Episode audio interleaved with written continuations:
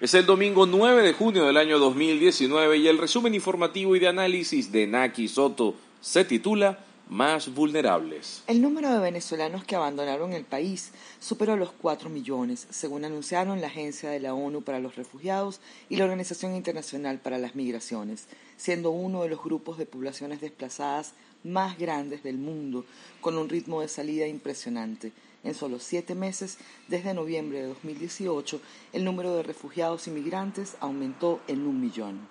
Por lo tanto, es muy grave que el canciller de Nicolás, Jorge Reaza, minimiza este drama como una instrumentalización de la migración dijo textualmente, en un claro ejercicio de proyección de su reciente campaña sobre los niños fallecidos por no recibir trasplantes de médula ósea. El caso es que mientras diversas agencias de la ONU buscan apoyo financiero para los países de acogida, algunas naciones intentan frenar el flujo migratorio complicando el ingreso. Tal es el caso de Perú. En noticia, la expulsión de venezolanos, alimentando torpemente la xenofobia, impuso una visa a partir del 15 de junio. Diversas organizaciones de derechos humanos criticaron esta medida y el régimen, en aplicación del principio de reciprocidad, exigirá visa a los peruanos a partir de la misma fecha. El flujo de la frontera. Luego de decretar el cierre de la frontera con Colombia el 22 de febrero para evitar el ingreso de la ayuda humanitaria y de permitir a partir del 11 de marzo el paso de estudiantes y pacientes atendidos en ese país, Nicolás autorizó la reapertura de los pasos fronterizos en el estado Táchira a partir de este sábado 8 de junio. Freddy Bernal, en su rol de protector político del Táchira, anunció que aplicarán cita textual, un sistema migratorio a través del uso de un carnet con apoyo del SAIME, advirtiendo que no hay justificación para pasar por trochas o pasos irregulares y que aquellos que los usen deberán enfrentarse con la ley.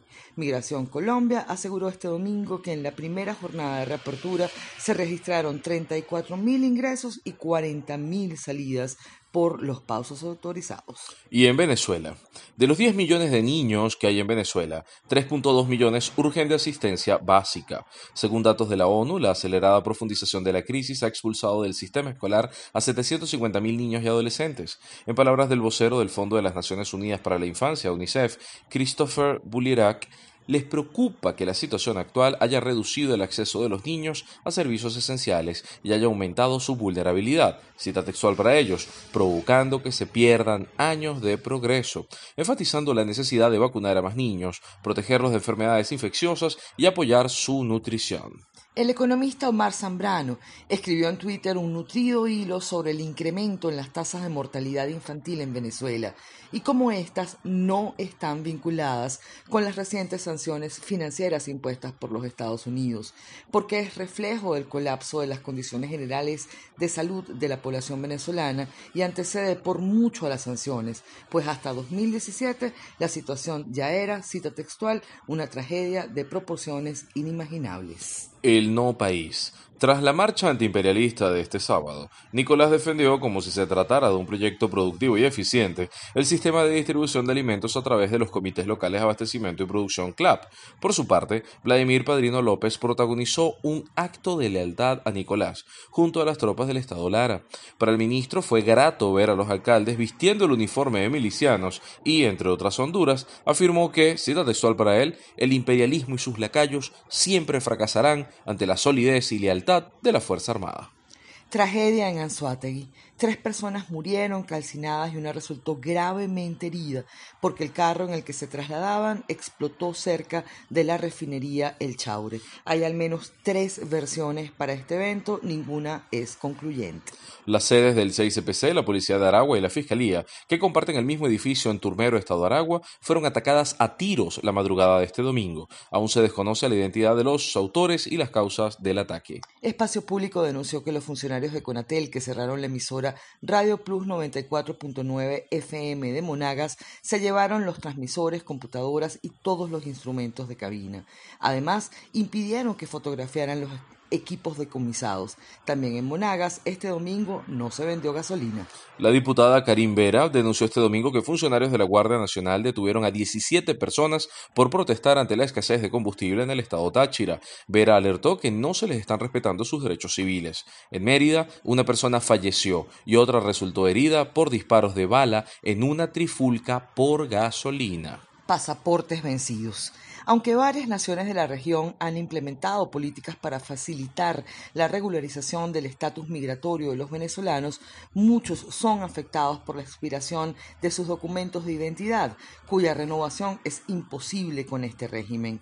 Para proteger el derecho humano a la identificación, Juan Guaidó decretó la extensión por cinco años de los pasaportes venezolanos. Los cinco años se contarán a partir de la fecha de expiración y la medida favorece a los venezolanos que están fuera del país. Para formalizar la extensión, las embajadas con representantes de Guaidó reconocidos emitirán una identificación consular y una estampilla, cuya expedición estará sujeta al pago de servicios consulares, exceptuando personas vulnerables. Estados Unidos fue el primer país en reconocer la resolución y este sábado el gobierno de España también la acató. El secretario general de la OEA, Luis Almagro, instó a los países que apoyan a Juan Guaidó a hacer lo propio y devolverle a los venezolanos su derecho a la identidad. Movimientos en el tablero. Diosdado Cabello se reunió en La Habana con el presidente de Cuba, Miguel Díaz Canel, el general del ejército, Raúl Castro Ruz, y el canciller Bruno Rodríguez. El mismo canciller cubano comunicó a Canadá su firme e invariable solidaridad con Nicolás y le exhortó a apoyar la iniciativa de un diálogo respetuoso. Conste, Cabello dijo en La Habana que, cita textual, Canadá es un país hostil contra Venezuela, lo que hace, que hace lo que le diga Estados Unidos. Habiendo cerrado las sedes consulares de Vancouver, Toronto y Montreal, Venezuela concentrará en la Embajada de Ottawa todas sus funciones diplomáticas en Canadá. Finalizó el foro de San Petersburgo con 650 acuerdos firmados, según informó el asesor presidencial ruso, incluyendo un convenio entre Moscú y Caracas para el suministro y la producción de insulina en Venezuela. Quizás otro acuerdo explique la declaración del responsable de América Latina del Ministerio de Asuntos Exteriores ruso sobre la disposición de su país de incrementar su contingente de especialistas militares en Venezuela si Caracas lo solicita. Ah, el Aizami informó que evalúan establecer pagos en rublos para comerciar con Rusia a pesar de las sanciones. Buenas noticias.